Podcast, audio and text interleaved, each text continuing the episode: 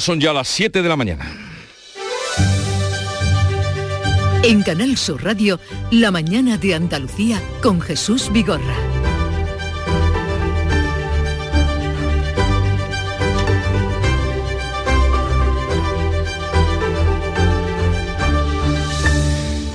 Buenos días, queridos oyentes. Es viernes 24 de marzo, víspera del cambio de hora, en la madrugada del sábado al domingo, como saben. En libertad con cargos los cuatro implicados por intentar vender un recién nacido en Sevilla. Entre ellos dos mujeres, dos primas que habían acordado la entrega de la pequeña que iba a dar a luz a cambio de una fuerte suma de dinero.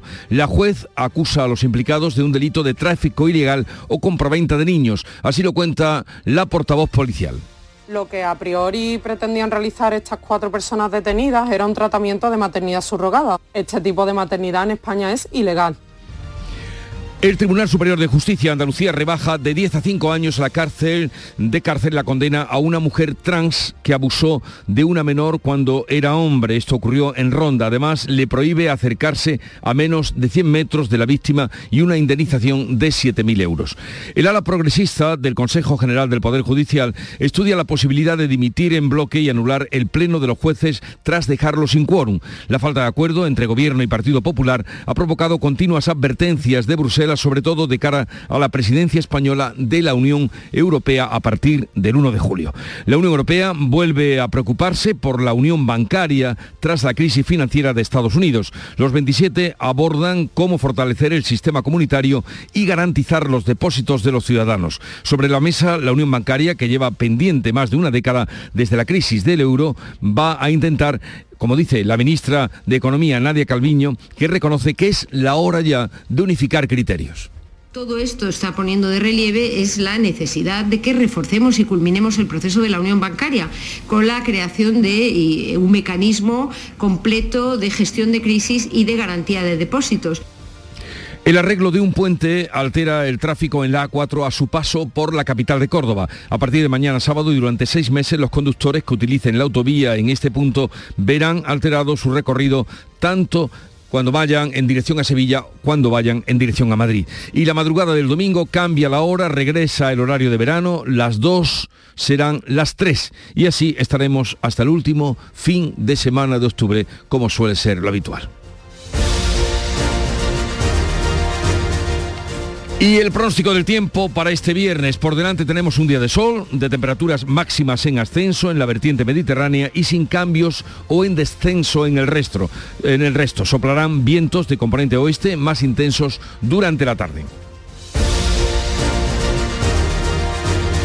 Pero veamos qué tiempo hace para hoy en cada una de las provincias de Andalucía a través de la información que nos dan nuestros compañeros en Cádiz. Salud, votaron. Hoy vemos nubes altas, pero las vemos esta mañana 13 grados y llegaremos a los 19. Campo de Gibraltar, Ana Torregrosa. Pocas nubes a esta hora, 14 grados, la máxima prevista 23. En Jerez, Pablo Cosano. Cielo limpio hasta ahora, 10 grados marca el termómetro, 23 de máxima prevista. ¿Y qué día se espera en Huelva, Sonia Vela? Por lo menos ahora por la mañana tenemos intervalos de nubes, dicen que se van a ir disipando a lo largo del día. Jesús, alcanzaremos hoy los 26 grados a esta hora en la capital 10. ¿Cómo viene el día por Córdoba, Mar Vallecillo? Pues con 10 grados ahora mismo y cielos con nubes altas. La máxima prevista es de 24. En Sevilla, Pilar González. Tenemos nubes altas, se espera una máxima de 27 grados en la capital y ahora tenemos 12. Málaga, María Ibáñez. Pues esperamos máximas de 28 grados en la capital, 29 en Vélez, Málaga. A esta hora de la mañana en la capital tenemos 12 y cielos completamente despejados. ¿Alguna novedad en Jaén, Alfonso Miranda? Sin novedad en el frente aceitunero, bajan un poco las temperaturas. Hoy tenemos 21 de máxima en toda la provincia. 21 de máxima, contrasta mucho con, las, con el resto, ¿eh? Bueno, pues sí, teniendo en cuenta que ayer tuvimos, por ejemplo, 27 grados en Andújar, pues ha bajado un poquillo. Un tobogán, vamos. Ahí estamos. No Granada, Susana Escudero. Bueno, pues aquí tenemos el cielo despejado, alguna nubecilla de color rosa que así está amaneciendo, 10 grados de temperatura, llegaremos a 27. Y por Almería, ¿cómo amanece María Jesús Recio? Con cielo despejado, máxima prevista para hoy 23, el termómetro marca a esta hora 12 grados.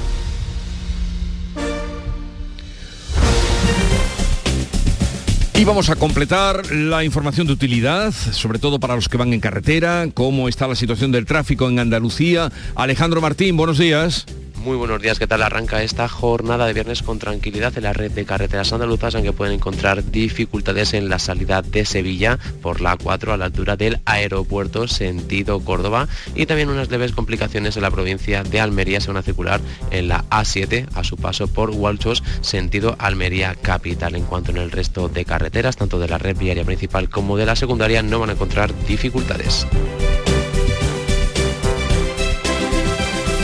Son las 7, 5 minutos de la mañana, sintonizan Canal Sur Radio. Este viernes en el Eurojackpot de la 11 por solo 2 euros hay un bote de 65 millones. Y tan tatara millonario porque con el Eurojackpot, el mega sorteo europeo de la 11, no solo te haces millonario tú, también tus hijos y los hijos de tus hijos y los hijos de los hijos de tus hijos. Compra ya tu Eurojackpot de la 11, que son 65 millones. Eurojackpot de la 11, millonario por los siglos de los siglos. A todos los que jugáis a la 11, bien jugado. Juega responsablemente y solo si eres mayor de edad. Adela tiene 85 años y vive sola en casa. Pero no está sola. Cada semana recibe la visita del personal de un centro público de atención domiciliaria para comprobar cómo se encuentra o si necesita cualquier tipo de ayuda en el día a día. Además, revisan que su pulsador de emergencia funcione sin problemas, lo que le permite vivir con mucha tranquilidad. No es magia, son tus impuestos. Agencia Tributaria, Ministerio de Hacienda y Función Pública, Gobierno de España. La mañana de Andalucía con Jesús Vigorra. Canal Sur Radio. Vamos a contarles la actualidad de este día. En libertad con cargos han quedado los cuatro detenidos por un presunto intento de venta de una bebé recién nacida en un hospital de Sevilla. Detrás de esta acción podría estar eh, una un intento también de maternidad subrogada. Manuel Pérez Alcázar. Las dos mujeres implicadas son primas y habrían acordado que una de ellas entregara a la otra la niña que iba a dar a luz a cambio de una elevada contraprestación económica. Han declarado ante el juez que después las ha dejado en libertad con cargos. La policía acusa a los implicados de los delitos de tráfico ilegal o venta de niño y falsedad documental. Fue el Hospital Virgen del Rocío el que avisó del ingreso de una parturienta que había presentado documentación de otra persona una mujer en cuyo historial clínico figuraban tratamientos de fecundación in vitro y a la que no le constaba seguimiento médico durante el embarazo. Según la portavoz policial, Laura Fong, todo hacía pensar que una mujer se estaba haciendo pasar por otra. Asuntos Sociales del Hospital Materno Infantil Virgen del Rocío informó a la Policía Nacional que había ingresado una parturienta con una documentación que al parecer no era la suya. Lo que a priori pretendían realizar estas cuatro personas detenidas era un tratamiento de maternidad subrogada. Este tipo de maternidad en España es ilegal. En la mayoría de los países de la Unión Europea, la gestación subrogada está prohibida, aunque en España se puede recurrir a vientres de alquiler en países donde esté permitida. En este caso, los servicios de protección del menor de la Junta de Andalucía se han hecho cargo de la recién nacida.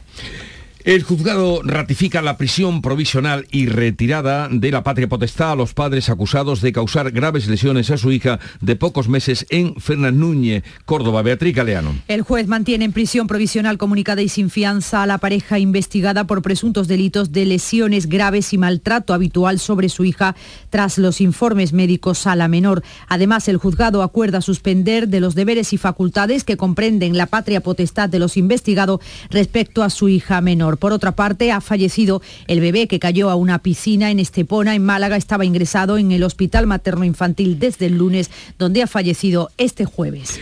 El Tribunal Superior de Justicia de Andalucía ha reducido de 10 a 5 los años de cárcel de condena a una mujer trans por abusar de una menor, por cierto, era su hermanastra, cuando era hombre. El eh, TSJ considera que hay un cúmulo de divergencias en el relato de la víctima, por lo que no cabe dar por probado que los contactos sexuales propiciados por la condena cuando era un hombre excedieran de los tocamientos. Además de la pena de prisión, el alto tribunal, el Tribunal Superior mejor dicho, le prohíbe acercarse a menos de 100 metros de la víctima por un periodo de 12 años, comunicarse con ella por cualquier medio y una indemnización de 7.000 euros. El abogado de la ahora mujer condenada, José María Núñez, ha presentado recurso de casación ante el Supremo.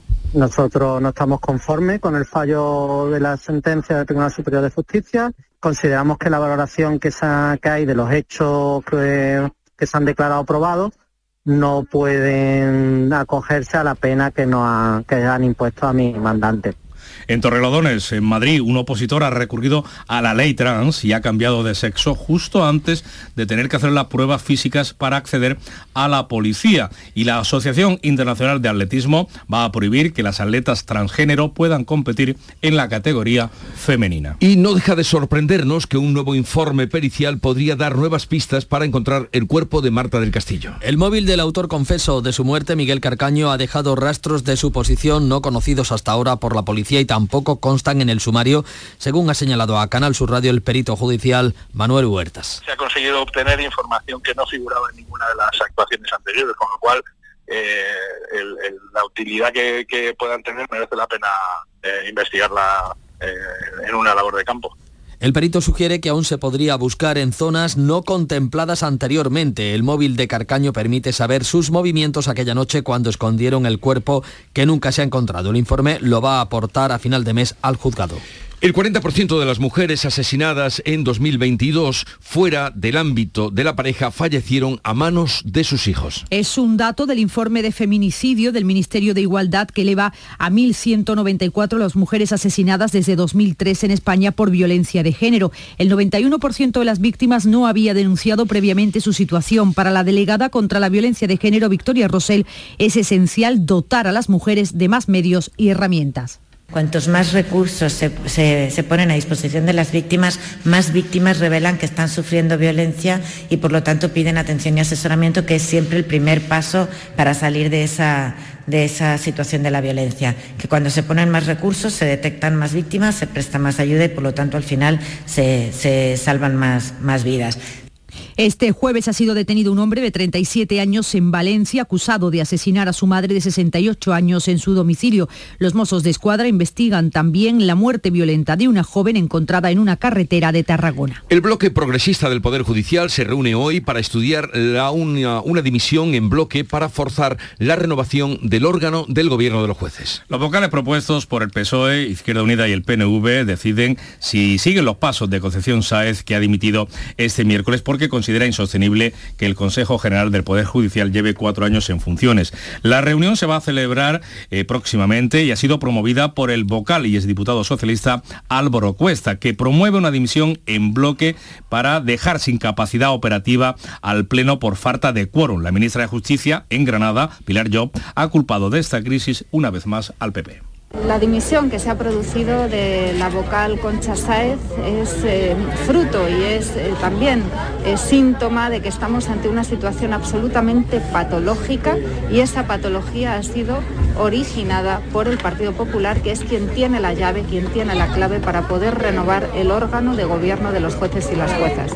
La falta de acuerdo entre el Gobierno y el Partido Popular para esa renovación y también para la reforma de la ley del Consejo General del Poder Judicial ha provocado continuamente continuas advertencias desde Bruselas, sobre todo ahora de cara a la presidencia de la Unión Europea de España a partir de julio. Veremos en qué queda ese posible órdago al Consejo General del Poder Judicial. Y este mismo jueves, o sea, ayer, el Tribunal Constitucional ha avalado íntegramente la ley educativa conocida como la Ley CELA. El Pleno ha avalado la ley por seis votos frente a cuatro. La mayoría progresista avala la suspensión de ayudas a los colegios que separan por sexo y el cambio de consideración de los centros de educación especial.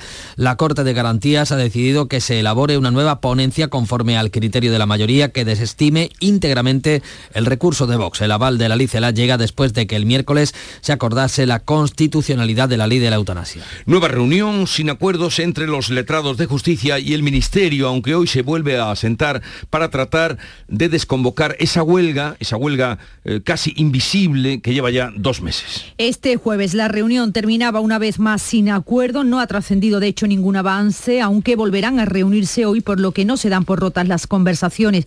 Después de mes y medio de huelga, más de 600.000 actuaciones judiciales se han suspendido en España, la mitad son juicios.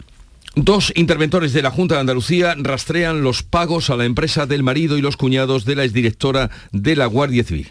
El juez que instruye el caso encargó sendos informes periciales el pasado mes de diciembre. Según cuenta hoy ABC, dos funcionarios de la Intervención General de la Junta han elaborado el informe para analizar los pagos recibidos por la empresa del marido y los cuñados de María Gámez, imputados en este caso de corrupción. La sustituta de Gámez al frente de la Guardia Civil, Mercedes González, va a ser nombrada ya por el Consejo de Ministros del próximo martes. La todavía delegada en la Comunidad de Madrid ha admitido sentimientos encontrados por la noticia de su futura responsabilidad es aportar muchísimo trabajo, muchísimo compromiso y muchísima lealtad a donde estoy. Y eso es lo que he hecho en, todos y cada uno de los puestos que este partido y que este gobierno ha tenido el privilegio de encomendarme. Y es lo que voy a dar. Eh, insisto, voy a servir a la Guardia Civil tan bien como ellos sirven a nuestro país. Mercedes González se ve ahora recompensada por el gobierno después de que en septiembre fuera apartada de la carrera por la candidatura socialista a la alcaldía de Madrid, pese a que partía en ese tiempo como favorita. El PSOE optó entonces por la ministra de Industria, todavía ministra de Industria, Reyes Maroto. El caso mediador llega a la Fiscalía Europea. La magistrada ha enviado a Luxemburgo las diligencias para que el Ministerio Público Comunitario compruebe si la trama corrupta del exdiputado socialista conocido como Tito Berni afecta a fondos europeos. En su declaración, el exdiputado eh, Bernardo Fuentes, alias Tito Berni, reconoció que su empresa recibió ayudas europeas. El pasado 16 de marzo, la presidenta de la Comisión de Control Presupuestario del Europarlamento solicitó por escrito a la Comisión que investigue si se han visto afectados fondos europeos en este caso. Y la UEFA abre expediente al Barça por el caso Negreira de presunta corrupción arbitral. El máximo organismo del fútbol europeo ha abierto un expediente al club azulgrana por los pagos que realizó a Enríquez Negreira cuando era vicepresidente del Comité Técnico de Árbitros. Pese a que los pagos que investiga la Fiscalía ya han prescrito en España, tanto la UEFA como la FIFA pueden actuar de oficio y expulsar de sus competiciones de forma temporal aquellos clubes que se demuestren han tratado de influir en los resultados de los partidos. Y Sánchez viaja hoy a la República Dominicana, donde junto al rey y al presidente de la patronal COE va a participar en la cumbre iberoamericana que pretende acercar Europa y América Latina. El rey Felipe VI, el ministro de Exteriores, José Manuel Álvarez, y el presidente de la COE han llegado esta noche a Santo Domingo para participar en la cumbre, en la cumbre iberoamericana que pretende ser el punto de encuentro entre ambas regiones del globo, cuya relación ha quedado un tanto oxidada en los últimos años. Álvarez ve en la presidencia semestral de España de la Unión Europea una oportunidad para encauzarla. Vamos a trasladar nuestro esfuerzo, nuestro deseo como América Latina va a ser una de las grandes prioridades de nuestra presidencia del Consejo de la Unión Europea que arranca el 1 de julio. Esta cumbre también cuenta con la presencia de los empresarios. Escuchamos al presidente de la COE, Antonio Garamendi. Es un continente con unas capacidades enormes precisamente de, ganar el, futuro, también energías renovables, etc. yo creo que estamos ante un escenario de futuro, si sabemos hacerlo bien entre todos, muy bueno.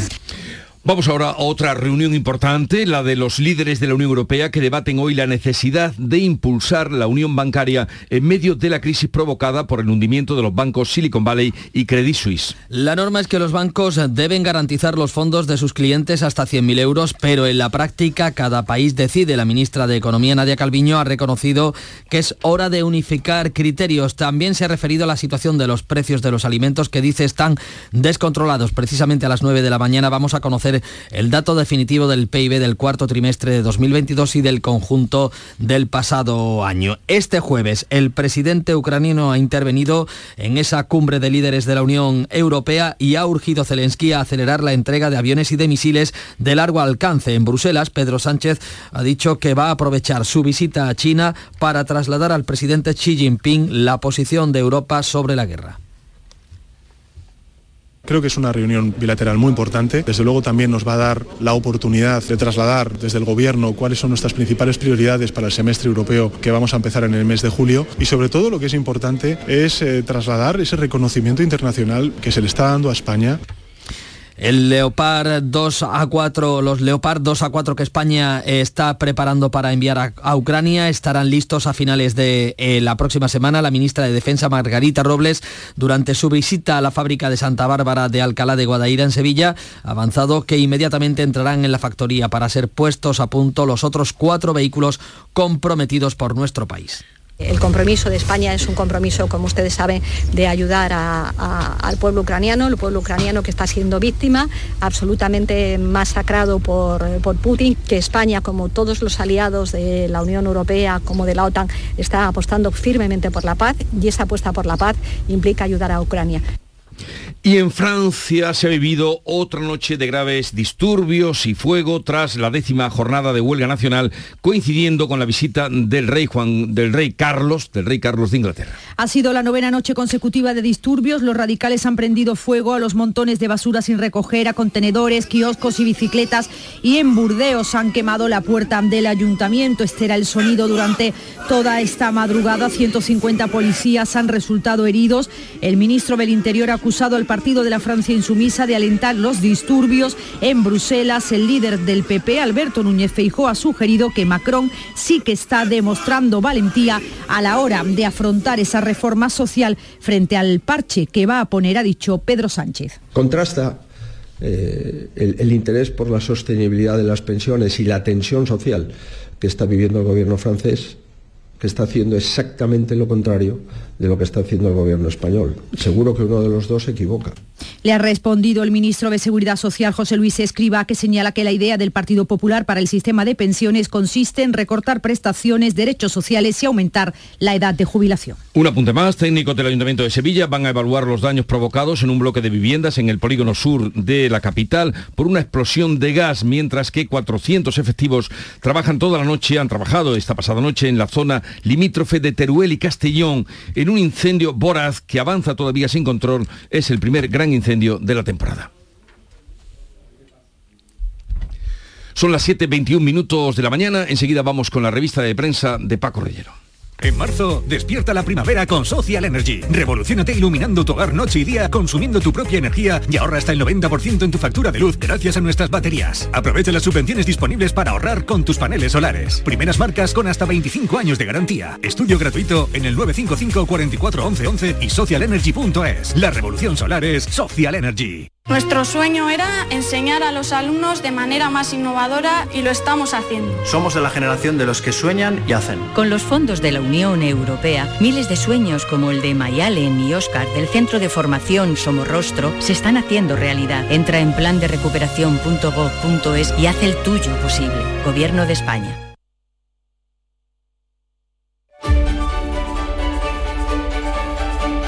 Vamos Paco con la prensa, Paco Rellero con la prensa del día, 7.22 minutos. Claro que sí, vamos con ella, porque además está muy nutrida. Hablabais de la prensa francesa y también de la española. Está llena de fotografías impactantes en esas protestas contra Macron y también se habla mucho en la prensa de la separación de Ayuso con Vox, mejor cada uno por su lado, que dijo la presidenta de la Comunidad de Madrid, y que sitúa el estado del centro derecha en la proximidad de las elecciones municipales y autonómicas del 28 de mayo. El periódico de España titula Feijo y Ayuso se desmarcan de Vox ante la carrera electoral hacia el 28M. Por cierto, que la razón avanza que Feijó se va a centrar en 20 provincias donde es eh, dudoso que Vox pueda alcanzar algún tipo de representación. Estamos hablando, claro, de la uh, proyección para las elecciones generales, escaños al Congreso de los Diputados. Y entre estas uh, 20 provincias se incluyen uh, cinco andaluzas, Córdoba, Jaén, Cádiz, Huelva y Almería. La prensa, como te digo, que habla de las uh -huh. protestas contra Macron. El país nos dice que la violencia estalla en las protestas contra el presidente francés y que las uh, manifestaciones por la subida de la jubilación uh, derivan en incendios, en asaltos a edificios públicos y en choques con la policía. Caos en 200 ciudades francesas, concreta el español, y NP, en el periódico de España, Arde Francia. Vemos, claro, digo Jesús, muchas sí, fotos sí, sí, con son fuegos, tremendas. con algaradas, con problemas en Francia. en digital las, el fuego y sobre todo las puertas del ayuntamiento de, de Burdeos es Burdeos. tremendo. La prensa también comenta la agenda internacional que tiene el presidente del gobierno de España.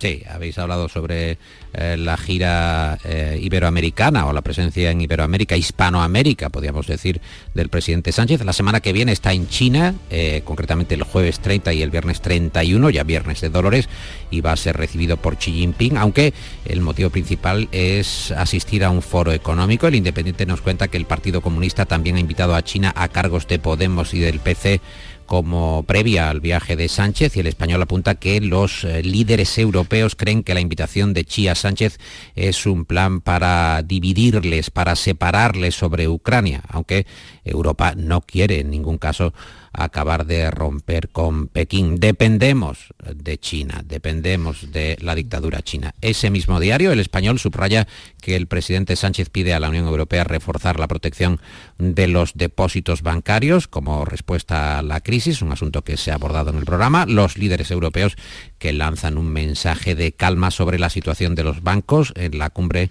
de primavera que va a concluir hoy mismo, este viernes, en Bruselas. Hablando de exteriores, Jesús ABC, que lleva a su portada que el ministro Álvarez pide 600 funcionarios para el aluvión de nacionalizaciones. Los sindicatos que denuncian que la avalancha, entre comillas, avalancha de peticiones que soportan los consulados por las prisas del gobierno para tramitarlas antes de las elecciones es notable. Y en su viñeta para la razón, Caín que dibuja a una señora con la bolsa de la compra saliendo y dice los alimentos están tan caros que la bolsa de la compra solo la saco ya a la calle para que tome un poco el aire, para que se refresque un poco. Fíjate lo que ha dicho la vicepresidenta económica, Nadia Calviño, que eh, los alimentos tienen una fuerte resistencia a la baja es decir, no se sabe muy bien qué quiere decir, una fuerte resistencia a la baja. Suben, bajan, ¿qué es lo que pasa con las expresiones políticas? Oye, dame algunos titulares de la prensa andaluza antes de la llegada de Nuria Gaciño. El asunto que está deportes ya ahí a las puertas. Diario de Sevilla, los restos óseos del cementerio que llevan 40 años abandonados, ABC de Sevilla, esos dos interventores de la Junta que rastrean los pagos al marido de Gámez, Diario de Cádiz, el ayuntamiento que da por hecho que la ciudad, la capital gaditana, va a perder vecinos hasta 2035, 2035, queremos decir, viva Huelva, el Consejo de Doña Ana que convoca un pleno sobre la ley de los regadíos, la opinión de Málaga, vemos que el modelo de la ciudad malagueña se está exportando a otras eh, ciudades que necesitan impulso, por ejemplo a Badajoz, a Teruel, a Segovia y eh, por último pero Badajoz no tiene mar. Badajoz no ¿Eh? tiene mar. No, pero quiere. No lo digo por ti, ¿eh? No lo digo por ti, pero no, Badajoz no tiene mar. Eso es una, podemos, es una diferencia consustancial. no, hombre, no podemos inventar, no podemos inventar lo que no hay, claro que no, pero quiero decir, el modelo cultural, el modelo de ciudad en cuanto a otros atractivos, lo, lo que ha encontrado Málaga realmente, un polo de atracción. Bueno, te cuento por último, porque ya estoy escuchando a, Nuria con interés y con, con ganas, que Estepona va a presentar el proyecto Jardín Costa del Sol, un equipamiento público con distintos espacios que va a abrir con piezas de la colección eh, Carmen Thyssen, que por cierto tiene eh, una notable presencia en Málaga. Eh, perdona por la interrupción, pero lo que pasa es que me ha parecido tremendo a Nuria también. Claro, es que la diferencia es sustancial, es determinante. Claro, pero quiero decir, que... lo que vengo a decir y lo que dice la opinión es eso, que Málaga está inspirando tanto que quieren copiar las ciudades de toda no me extraña no me extraña del mundo no me extraña pero, lo bueno, claro. Eh, vamos, hombre, claro, No, vamos a inventar el puerto. Exacto. Nuria Gaciño, buenos días. Buenos días.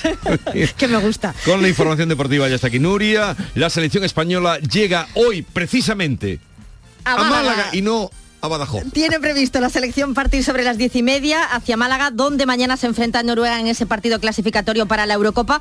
Finalmente Luis de la Fuente no podrá contar con Brian Hill por culpa de, unas, eh, de unos problemas musculares. Por lo tanto, eh, esta misma tarde estaremos pendientes de Luis de la Fuente, de su comparecencia junto a Morata a las 7 entrenamiento en la Rosaleda a puerta cerrada.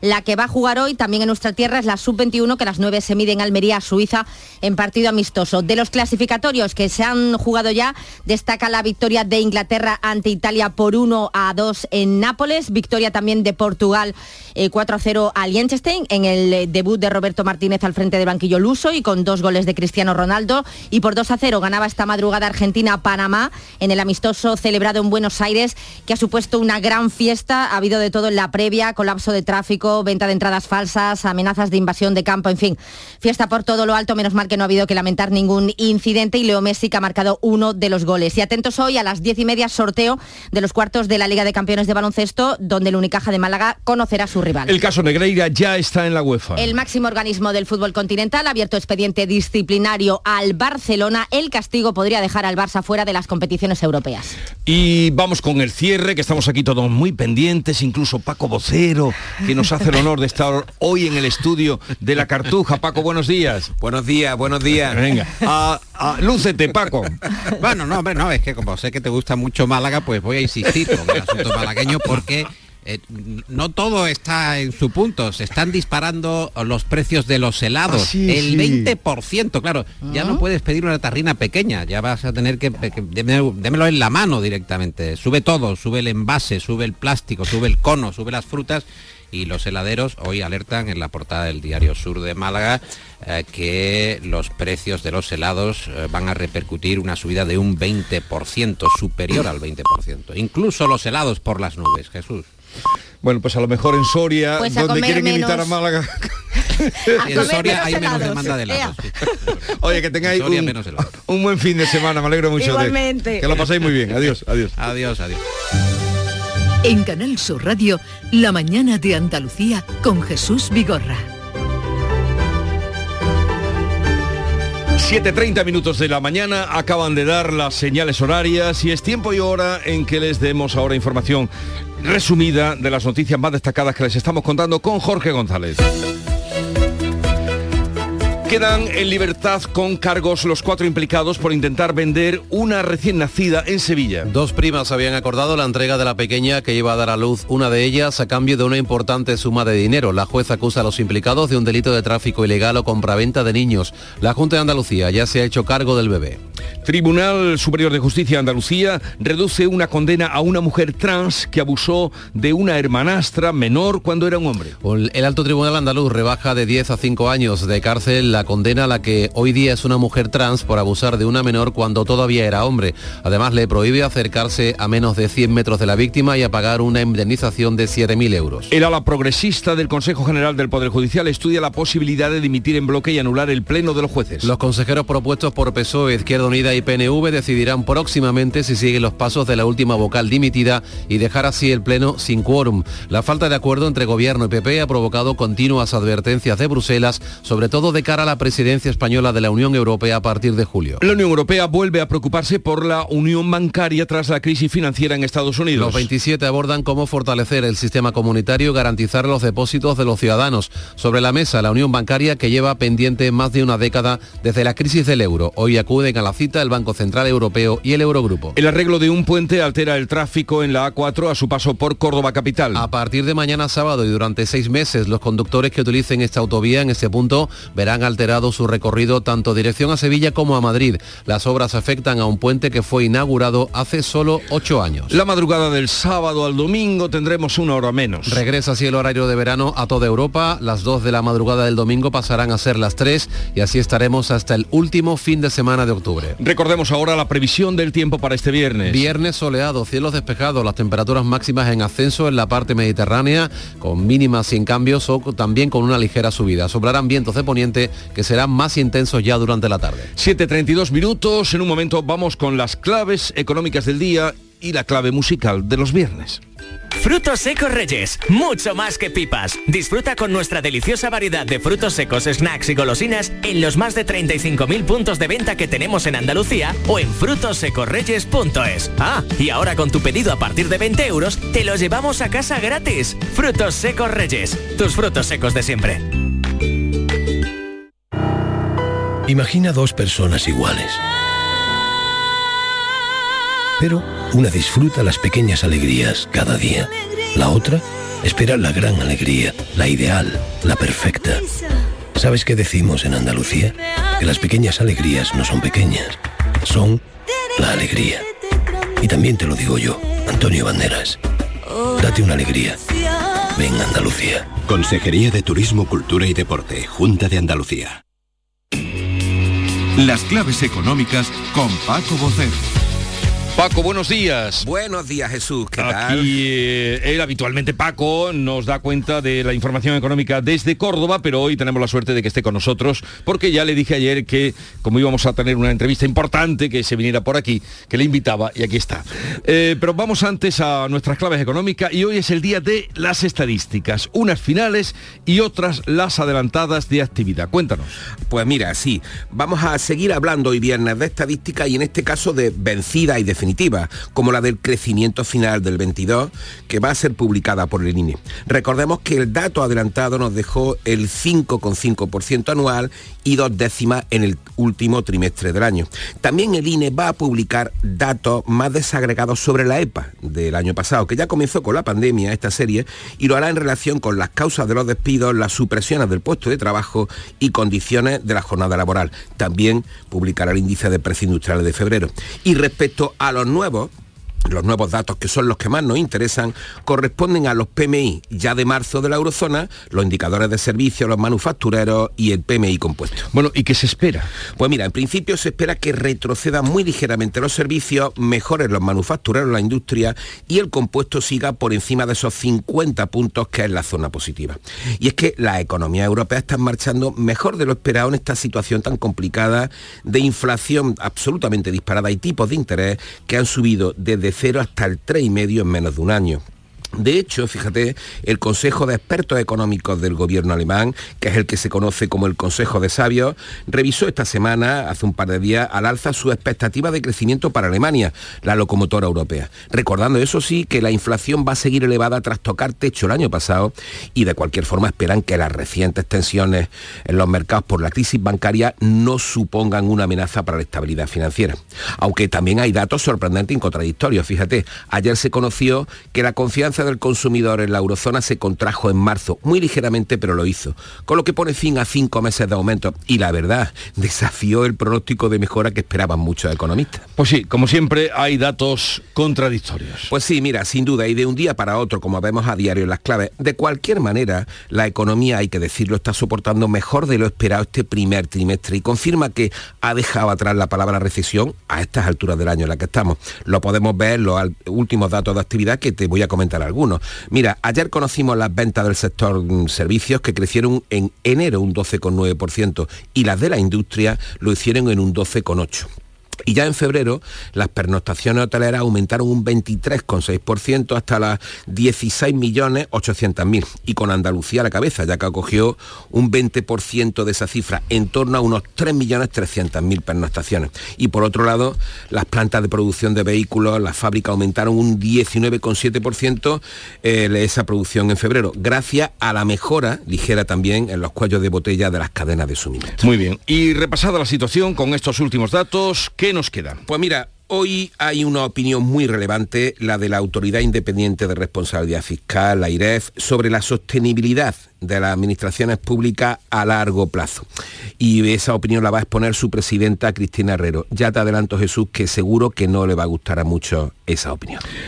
Y hoy vamos a tener como invitado a partir de las 9 a Ángel Gavilán González, que es el director general de Economía y Estadística del Banco de España. Tenemos aquí muchos asuntos para plantearle. Muchísimos asuntos y todos dirigidos a que comprendamos, entendamos y nos explique con claridad.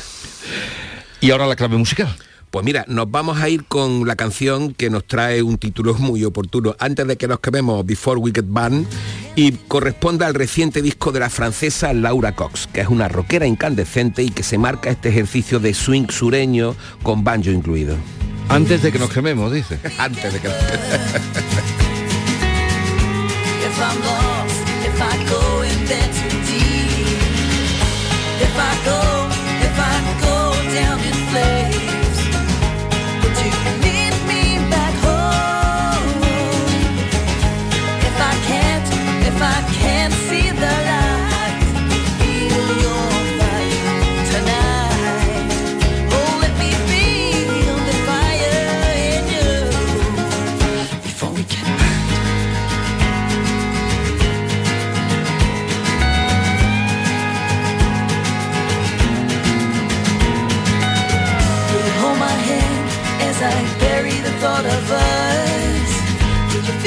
Eh, Paco, hoy no te despido todavía porque te quedas con nosotros. Exactamente, para, placer absoluto. Para que lo hagamos bien, eh, porque es el director general del Banco de España, de Economía y Estadística, y queremos quedar bien. Así es que sigue con nosotros. Vamos ahora con otra noticia, como siempre, muy acertada y muy gustosa la canción que nos has traído.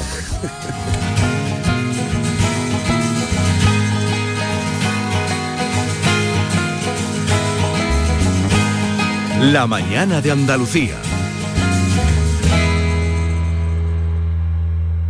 En España de sexo no se habla, ni de tocarse los 60, ni hacerlo con la regla. No hablamos de que no quiero usar condón, de que tu nombre ya no es ese.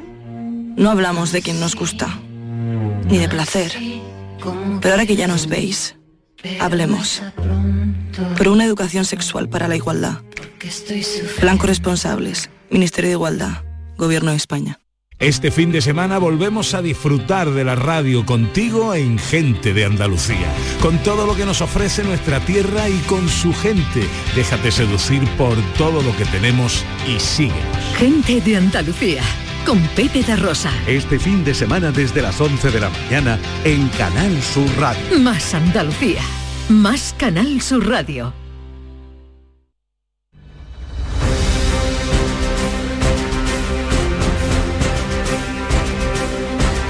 Vamos con otras noticias del día. Técnicos del Ayuntamiento de Sevilla evalúan hoy los daños en un edificio muy dañado tras una explosión de gas registrada anoche en el polígono sur. Pilar González. La explosión de gas ha dejado dos personas heridas de pronóstico leve. Ocurría poco antes de las 9 de la noche y el bloque era desalojado por completo a la espera de que los técnicos del Ayuntamiento evalúen si es seguro volver a ocuparlo. Los daños son cuantiosos. El edificio ha quedado notablemente afectado. De hecho, la acera ha quedado llena de escombros. Bomberos y policía local intervenían anoche.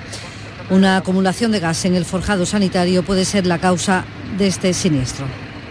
Controlado el incendio forestal declarado este jueves en un paraje de Sorbas en Almería, María Jesús Recio. A las 8 de la tarde se retiraban dos helicópteros, uno Super Puma y otro semipesado, que participaban durante toda la tarde del jueves para sofocar las llamas que se iniciaban a la una del mediodía en el paraje Mirador de Urrá, en Sorbas. Los bomberos siguen trabajando en la zona para rematar este fuego. El viento dificultó las labores de extinción en la que participaron además dos camiones autobombas, cuatro grupos de bomberos forestales, tres técnicos de operaciones, un agente de medio ambiente y una brigada de refuerzo. Ya se investigan las causas que han originado el fuego.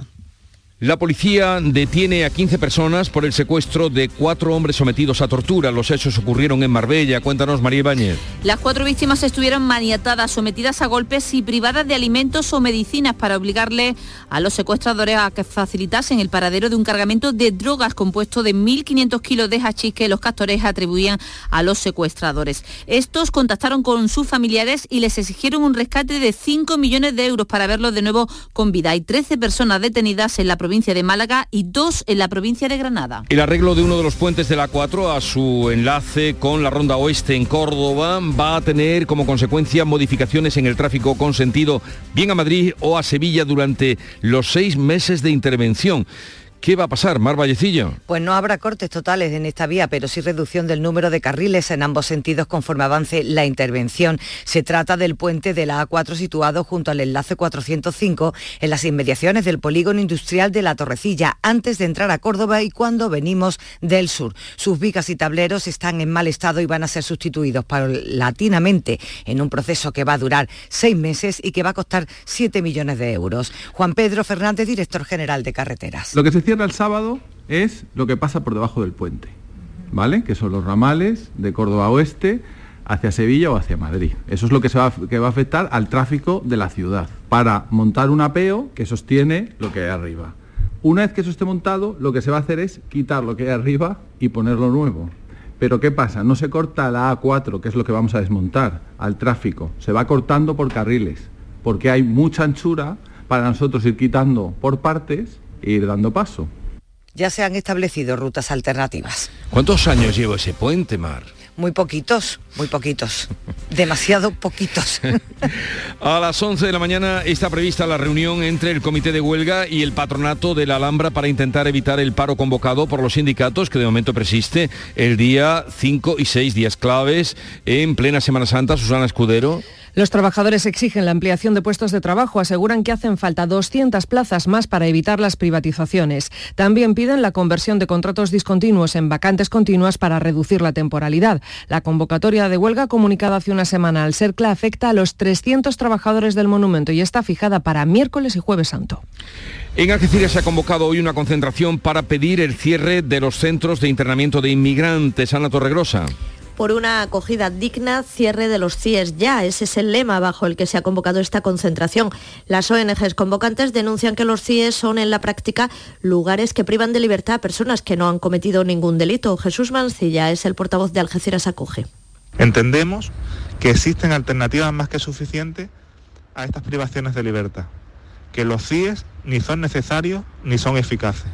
Una concentración que va a ser a las 7 de la tarde ante el CIE de la Piñera. En Huelva hoy se inaugura en el puerto de la ciudad del Marisco un espacio dedicado a las empresas del sector y con restaurantes para degustación de este manjar. Sonia Vela. Es uno de los proyectos más ambiciosos del puerto de Huelva en los últimos años. Se trata de un moderno edificio con 41 módulos para la instalación de los exportadores de productos pesqueros y que también cuenta con un bar cantina y dos restaurantes. Este viernes se inaugura también en Huelva una ampliación del muelle sur del puerto para mejorar el tráfico de mercancías. Llegamos así a las 7.45 minutos de la mañana, 8 menos cuarto, tiempo ahora para la información local. Atentos. En la mañana de Andalucía de Canal Sur Radio. Las noticias de Sevilla. Con Pilar González. Hola, buenos días. Una explosión de gas en el polígono sur ha obligado esta noche al desalojo de un edificio y ha dejado dos heridos leves. El juez ha dejado en libertad con cargos a las dos parejas implicadas en un caso de maternidad subrogada. Además, el peritaje del teléfono del asesino de Marta del Castillo revela posicionamientos en la noche del crimen que hasta ahora se desconocían. Y en Utrera ha fallecido un trabajador. También les contamos que Sevilla se presenta hoy como capital europea de turismo inteligente. Antes el tráfico. Tenemos 5 kilómetros en la entrada a Sevilla por la autovía de Huelva, uno por la de Coria, uno en el nudo de la Gota de Leche y también uno en el Centenario, sentido Cádiz. Y en el interior de la ciudad el tráfico es intenso en las principales vías de entrada. Hoy tenemos intervalos de nubes altas, sopla viento del oeste flojo y las máximas previstas son 25 grados en Morón, 26 en Lebrija y 27 en Écija y en Sevilla. A esta hora 11 grados en la capital. Sigue la corriente del río. Navega en la inmensidad del océano. Adéntrate en la jungla. Descubre lo desconocido. Sumérgete en un mundo de medusas. Rodéate de peces tropicales y echa raíces en el manglar. Ya estás conectado. Déjate abrazar por el mar. acuariosevilla.es San Gonzalo, tu barrio, tu mercado. Da vida a tu barrio comprando en el mercado de San Gonzalo. Hemos preparado para ti grandes sorpresas y regalos. Repartimos mil euros en cheques de consumo. San Gonzalo, tu barrio, tu mercado. Organiza Mercado de San Gonzalo, financia Ayuntamiento de Sevilla. Las noticias de Sevilla. Canal Sur Radio. Una explosión de gas en el polígono sur de la capital ha dejado dos personas heridas de pronóstico leve. Ocurría poco antes de las 9 de la noche en la calle Juan Tenorio. El bloque ha sido desalojado por completo y serán los técnicos del ayuntamiento los que evalúen ahora si pueden regresar o no al edificio. Los daños son cuantiosos. De hecho, la acera ha quedado llena de escombros. Bomberos y policía local intervenían anoche. Una acumulación de gas en el forjado sanitario es la causa más probable de este siniestro.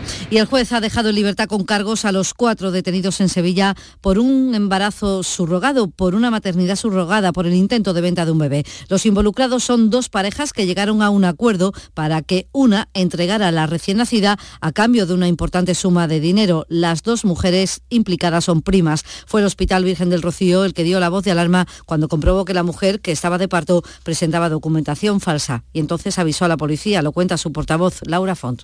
Asuntos Sociales del Hospital Materno Infantil Virgen del Rocío informó a la Policía Nacional que había ingresado una parturienta con una documentación que al parecer no era la suya. Lo que a priori pretendían realizar estas cuatro personas detenidas era un tratamiento de maternidad subrogada. Este tipo de maternidad en España es ilegal. Los servicios de protección de la Junta se han hecho cargo del bebé y la empresa Lazarus Technology remitirá el lunes al juez el informe realizado tras analizar durante dos años el teléfono de Miguel Carcaño, condenado por la muerte de Marta del Castillo. El director de la empresa, Manuel Huertas, ha explicado en Canal Sur Radio que se han obtenido posicionamientos que revelan recorridos hasta ahora desconocidos por la policía el día del crimen y realizados por Miguel Carcaño. Nosotros creemos que la información que hemos obtenido sí es interesante. Sí, o sea, nosotros hemos sacado datos que no figuran en ninguna parte.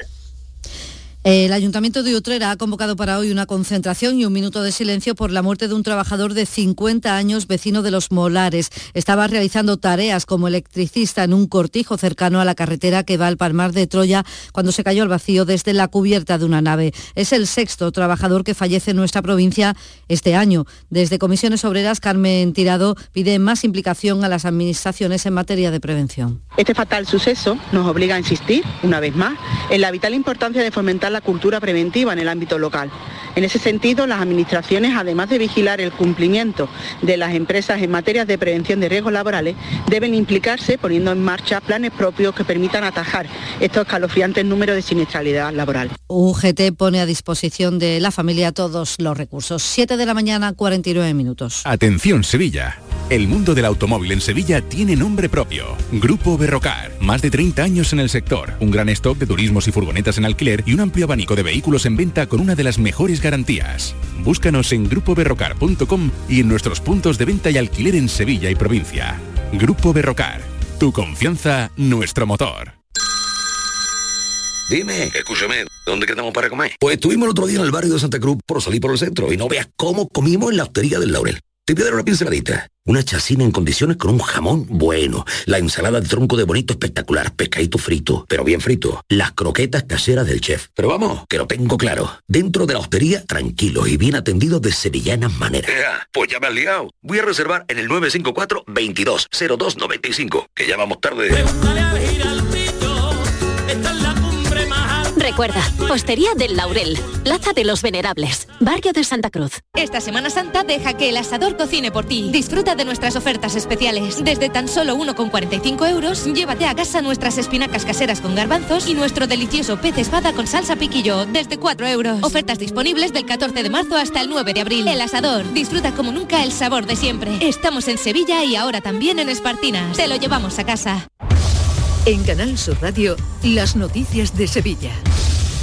Maribel Verdú es la embajadora de Sevilla como capital europea de turismo inteligente. Esta mañana inaugura la escultura de la capitalidad en el Paseo Colón frente a la Plaza de Toros. La elección de la actriz ha sorprendido por su escasa vinculación que tiene con Sevilla, pero el delegado de turismo Francisco Páez asegura que la propuesta es buena y que surgió tras la cena de los premios Goya. Teniendo en cuenta que una de las actrices más internacionales a nivel incluso también eh, europeo, nacional y europeo, pues llegamos a un acuerdo con ellos y se decidió eso sin más, no hay nada más detrás de, la cuestión. Esa, ese carácter internacional que reviste en este caso Maribel Verdú, creo que por todos conocidos, creo que era la persona idónea, así lo hemos entendido. El miércoles habrá una reunión entre los trabajadores del metro y la empresa para tratar de llegar a un acuerdo y evitar la huelga prevista para la Semana Santa y para la feria. Y el viernes que viene, viernes de Dolores, se estrena el primer trayecto de la alta velocidad privado Sevilla-Madrid. Tienen precios baratos, 18 euros, aunque esa tarifa básica ya está agotada. Por ejemplo, los billetes para la feria están rondando los 100 euros. El presidente de la compañía, Simone Gorini, prevé un flujo de un millón de pasajeros de aquí a 2025. Seguro es un precio muy, muy competitivo respecto al, al, competidor. En este momento la respuesta eh, del mercado es muy, muy buena, la respuesta de, de, lo, de, los clientes es muy buena, estamos eh, cumpliendo el, el, nivel de ventas respecto a la previsión, mucho más de la previsión. Eh, la planta de Santa Bárbara Sistemas en Alcalá de Guadaira recibirá en los próximos días cuatro carros de combate Leopard de los que España va a enviar a Ucrania. La ministra de Defensa Margarita Robles ha supervisado la puesta a punto de los primeros seis carros que salen de esta planta la próxima semana. La apuesta a punto se ha hecho en un tiempo récord y yo quiero agradecer muy especialmente a la empresa Santa Bárbara, pero también a toda la ciudadanía de Alcalá de Guadaira que ha vivido como suyo es, este proceso, porque aquí precisamente en Alcalá de Guadaira en su momento eh, fue donde se fabricaron los leopardos españoles. Deportes, Antonio Camaño, buenos días. Hola, ¿qué tal? Buenos días. Malas noticias para el Sevilla en forma de lesión porque Brian Hill ha tenido que abandonar la concentración de España al sentir molestias físicas. No se sabe el alcance exacto de la dolencia, algo que seguramente se conocerá cuando llegue a Sevilla y con el paso de las horas después de las pruebas médicas que se le van a realizar.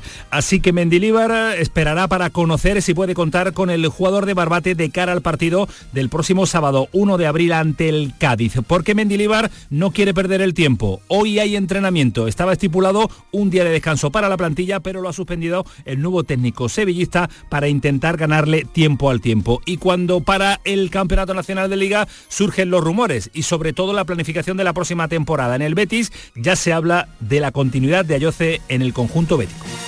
Este fin de semana hay mucha actividad. El Primaverando Music Festival espera más de 17.000 jóvenes el próximo sábado en el aparcamiento del Estadio de la Cartuja, más cercano al Parque del Alamillo. Es el festival heredero de las fiestas universitarias. Una cita cuyo organizador Manuel Vega espera que sea todo un éxito. El 15, el 20% de universitarios que existen en la ciudad van, van al evento. Entonces, bueno, para nosotros es una satisfacción de que apuesten tanto por nosotros y que ya en este cuarto año que, que estamos con, con ello, pues cada vez nos apoya más. Empezamos con 4.000 personas y ya vamos por 15.000. Eso es la Cartuja. Este fin de semana, además, el Parque del Alamillo es más solidario que nunca. El sábado se celebra allí una jornada festiva, el primer encuentro solidario de personas con discapacidad intelectual. La organiza la Asociación Colibrí y el domingo en el mismo sitio, frente al cortijo en el Alamillo, se celebra la carrera Down, 5 kilómetros, para apoyar a las personas con síndrome de Down. Y en el Castillo de las Guardas se celebra, por ejemplo, desde hoy y durante todo el fin de semana, unas jornadas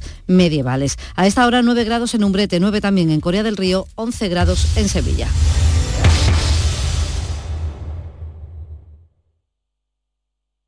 Escuchas La mañana de Andalucía con Jesús Vigorra, Canal Sur Radio. Aquadeus, el agua mineral natural de Sierra Nevada, patrocinador de la Federación Andaluza de Triatlón, les ofrece la información deportiva. 8 menos 5 de la mañana, Nuria Gaciño, buenos días. Hola, ¿qué tal? Muy buenos días. Bufandas rojas y camisetas preparadas en Málaga para recibir a la selección. Sí, se calcula que en torno a las once y media de esta mañana aterrice el combinado nacional en el aeropuerto de Málaga, donde mañana se mide a Noruega en partido clasificatorio para la Eurocopa del 2024. La baja de última hora ha sido la del sevillista Brian Hill, que por culpa de unos problemas musculares ha abandonado la concentración. No es grave, pero por precaución han preferido no arriesgar. Por la tarde será cuando el seleccionador junto con Morata comparezca ante los medios y ya a las 7 entrenamiento en la Rosaleda a puerta cerrada. Una pena que los aficionados malagueños no puedan presenciar la sesión de trabajo de la selección sobre todo porque son muchos los que se han quedado sin entradas para el partido de mañana y hubiese sido una buena oportunidad el poder ver, aunque sea el entrenamiento. Y es que hay mucha expectación por ver a esta nueva España de Luis de la Fuente y por ver quiénes son los 11 elegidos para enfrentarse mañana a Noruega. En el ataque, Yago Aspas espera dar la talla después de haberse perdido el Mundial de Qatar, porque desde luego le gustaría estar en el próximo. No, porque la verdad que pude eh, haber disfrutado el de Rusia, aparte tuve bastantes minutos, tuvimos la mala suerte de caer como en el último mundial pues a penaltis, pero claro que me hubiera gustado estar en el anterior mundial, como me gustaría estar en la siguiente convocatoria. Eh, ahora el míster trajo a los tres máximos goleadores nacionales, ahora si no hay gol no sé qué se le puede pedir al míster. Pues a ver si son capaces de marcar goles para abrir boca, hoy la sub-21 también juega en nuestra tierra en Almería juegan los chicos de Santi Denia esta noche a las 9 ante Suiza, partido preparatorio para el europeo poder disputarlo con garantías, poder hacer un buen partido, poder ganarlo y poder brindarle a la, afición de Almería un, partido y un, juego bonito para, para, poder ganar ese partido. Ese es el objetivo. De los clasificatorios que ya se han disputado, destaca la victoria de Inglaterra ante Italia por 1-2 en Nápoles. Además, Kane, con un tanto, se ha convertido en el máximo goleador del combinado inglés, superando los 54 de Wayne Rooney. El que se convierte con Portugal en el jugador con más partidos internacionales con 197 es Cristiano Ronaldo, que anoche en el debut de Roberto Martínez al frente del banquillo luso, marcó dos de los cuatro que los portugueses le metieron a Liechtenstein. Y por 2 a 0 ha ganado esta madrugada Argentina-Panamá en el amistoso celebrado en Buenos Aires. Ha sido una auténtica fiesta para el campeón del mundo. La previa, tal y como nos temíamos, se desbordó un poco, pero el encuentro finalmente se pudo jugar en el Monumental. Fiestón donde el capitán Leo Messi volvió a brillar anotando el segundo tanto argentino. Disfrutemos de esto porque tuvimos mucho tiempo para volver a ganarla y no sabemos cuánto va a pasar para, para que vuelva a suceder otra vez. Ojalá no pasen tantos años, pero pero quedó demostrado que es muy difícil conseguir la Copa del Mundo. Debido a todos estos compromisos internacionales, tenemos este fin de semana parón liguero en primera división, pero el resto de las categorías continúan. En segunda, el Granada recibe el domingo al Oviedo de Álvaro Cervera, que anoche fue protagonista en el pelotazo. Sigue llevando en su corazón al Cádiz, le ha visto mejoría y cree que se va a salvar. Sí, sí, yo, bueno, yo, creo que sí. Yo, el, Cádiz mejoró mucho, me, mejoró mucho. Eh, en algunos aspectos mejoró mucho, en otros sigue siendo parecido, pero en algunos aspectos me mejoró mucho. Me, también incorporaron jugadores que lo han hecho mejor y, yo creo que sí, yo creo que, sí se salva. El Málaga, por su parte, no juega hasta el lunes, que recibe al Leganés a las 9 de la noche. Pellicer va a continuar al frente del banquillo malaguista, pase lo que pase. En el caso Negreira ya se ha metido de lleno la UEFA. El máximo organismo del fútbol continental ha abierto expediente disciplinario al Barcelona, ya que ve indicios y ahora lo que pretende es recopilar información para dirimir si existe una violación de sus reglamentos. El castigo podría dejar al Barça fuera de las competiciones europeas. Y seguimos con la Liga de Campeones, con las competiciones europeas, puesto que el Unicaja de Málaga estará hoy por la mañana a las diez y media muy atento al sorteo de los cuartos de final de la Liga de Campeones de baloncesto, porque va a conocer a su próximo rival.